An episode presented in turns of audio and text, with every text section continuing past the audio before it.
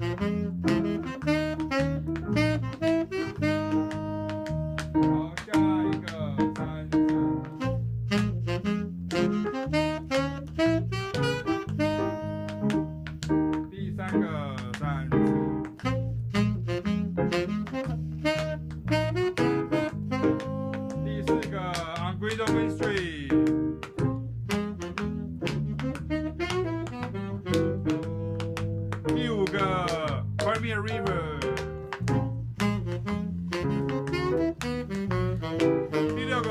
Lovely.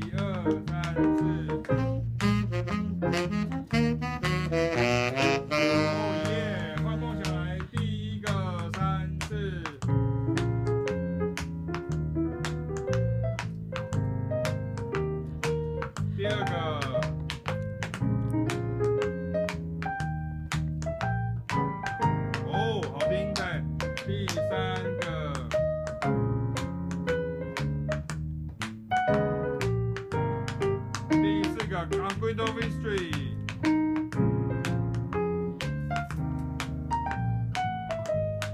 第六个，Climbing a river。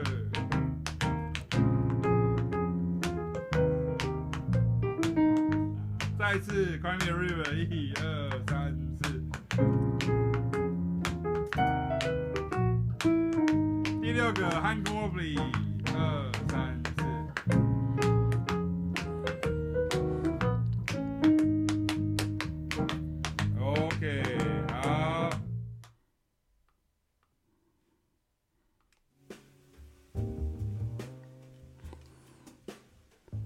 当讲到 upper structure 的技术的时候呢，就是我们刚刚前面听到的这个部分，其实是我在教学生的一个过程啊。然后呃，对面我教到学生不同的一些即兴的一些技术。那我们提到这个 upper structure 的时候，如果你再从这个分子的这个音呢去想另外一个新的音阶啊，其实已经没有意义啊，而且庸人自扰。原来这个分母的 chord scale 就快记不起来了啊。那你只要记得一件事情，就是分子上面的三和弦有几种，然后好好用它们加上原来的和弦音，去想出好听且流畅的旋律线，这个就很重要哈，而且这个就已经很棒了哈。那我们最近有介绍了蛮多给我的一些学生啊，这些特别的班啊，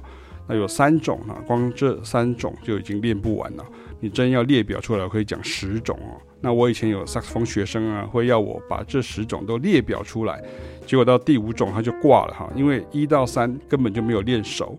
所以到四以后呢，耳朵跟脑子呢都还没有记忆内化，那变成又是新的，所以他就一直撞墙哈，每次呃这个每次的上课呢都像是重来一遍一样啊，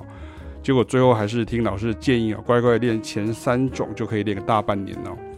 而且还能去找到前辈大师的佳句来练习运用，所以我才会跟学生讲说哈，不要贪心，不要患的资讯焦虑症，或是认为只有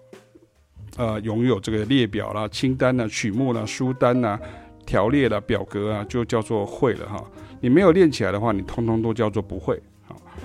而且练习呢，需要时间跟耐力哈。手指就是精细的肌肉哈，你一样需要锻炼的哈，而且还有脑袋的记忆力。列表、清单、曲目、书单、条列、表格，其实是一种人性的迷思啊，就很像亚洲人看到英文很溜的人，或者是英文资料，就马上矮一截哈，觉得对方比较对。但其实我遇过很多讲英文的啊，或者是文字是英文的资料，但是内容大错特错啊，或者是偏颇、孤正的很多哈。网络上的影片还有一个很大的盲点，就是因为示范者就是拍片者本身已经会了，所以他讲的时候是以会的角度去讲解与示范的哈。但是听者是不会的，包含乐器的程度以及乐理的常识都还没有到，所以我经常不觉得是影片讲错，只是有时候不同人有不同的逻辑，有的人会讲得很复杂啊，这样听起来会很专业啊，但是实用度不高。在即兴的技术来探探讨的时候呢，各种音阶的教法是我看过在这部分最容易出现这种状况的。譬如像 Melodic Minor Scale 七个 mode 造成了七个音阶，你瞬间多出来七个音阶名称，再瞬间多出来七个对应的和弦名称啊，看起来眼花缭乱啊。我也都知道，但是实际上的运用在大部分的 Jazz Standards 上面其实用不到哈。请注意，我不是那种顽固保守的这种硬蕊爵士派哦哈，这是都是出自于这个经验谈。就算是在 Fusion Jazz 或者 Modern Jazz 当中，也不会完全就是啊，反正你就看到这个和弦，就弹这个音阶就对了这样的逻辑。你都是还是要分析全曲的和声，你才能应战呢、甚至像是前卫摇滚或者是实验音乐当中，也不是这样的音乐运作逻辑。总之呢，这一篇文章大家可以看一下哈，就是我其实遇过太多的吉他手会有这样的转换期哦，这台湾话叫灯滚的哈。那有的人转得过来，有的人就转不过来。但我还是那句老话哈，知道很多推算呢，或者是代换呢，在纸上谈兵是完全没有用的哈。你的耳朵没有听到，手指没有练到，效果还是零哦。所以在学习爵士乐即兴的时候，直接死记各种不同音阶的效果最差。